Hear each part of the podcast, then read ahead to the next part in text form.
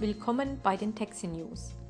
Ab dem 01.01.2010 gilt das elektronische Vorsteuervergütungsverfahren. Vorsteuererstattungen für das Jahr 2009 können dadurch ab 2010 elektronisch beantragt werden.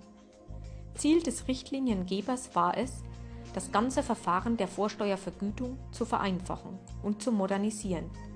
Zu den wesentlichen Neuerungen bzw. Vereinfachungen gehört die Tatsache, dass der Antrag künftig elektronisch zu stellen ist, und zwar in dem Staat, in dem der Antragsteller ansässig ist.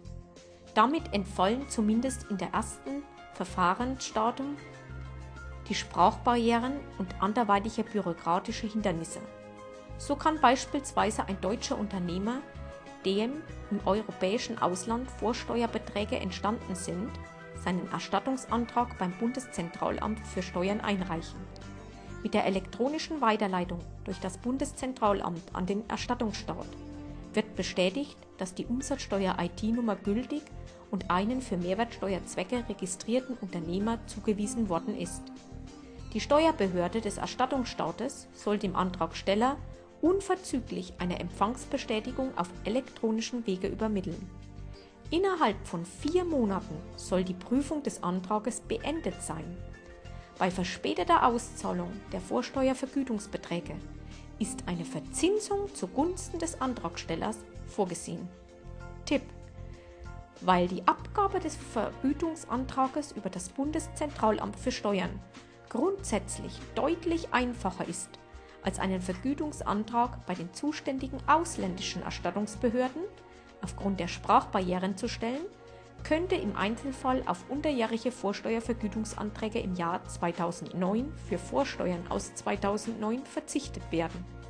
Die Vergütung könnte dann tendenziell einfacher auf elektronischem Weg über das Bundeszentralamt für Steuern ab dem 01.01.2010 beantragt werden.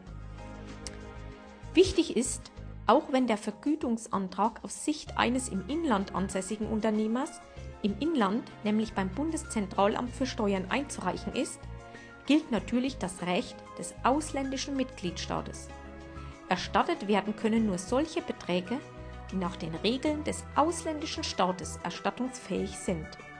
Deshalb werden in vielen Fällen nach wie vor teils detaillierte Kenntnisse des ausländischen Umsatzsteuerrechts erforderlich sein.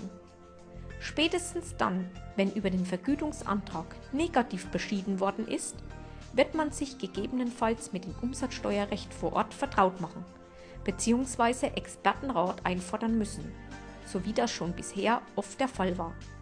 Ich freue mich, wenn Sie bei den nächsten Taxi News wieder dabei sind. Ihre Taxi.